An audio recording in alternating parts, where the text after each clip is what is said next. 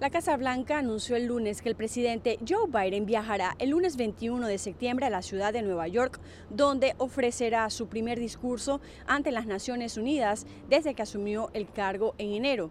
Esto a propósito de la 76 Asamblea General de ese organismo. Este año el encuentro se verá impactado por la pandemia del coronavirus. El acceso al edificio estará restringido tanto para las misiones diplomáticas como para periodistas, esto debido a las preocupaciones sanitarias por la pandemia del COVID-19.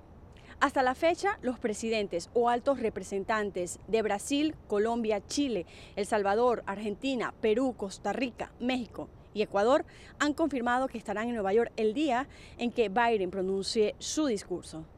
En otras informaciones, el secretario de Estado de Estados Unidos, Anthony Blinken, rechazó el lunes las duras críticas republicanas sobre el manejo de la retirada militar de Afganistán y dijo que el gobierno del presidente Joe Biden heredó un acuerdo con el talibán para poner fin a la guerra, pero ningún plan para llevarlo a cabo.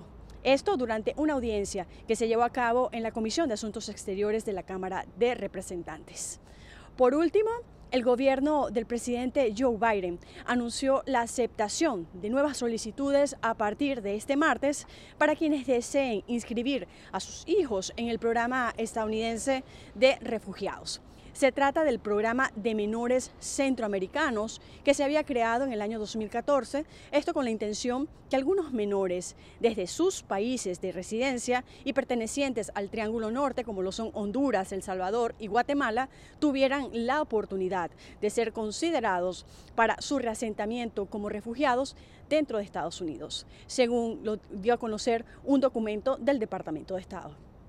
Desde Washington, Sofía Pisani, Voz de América.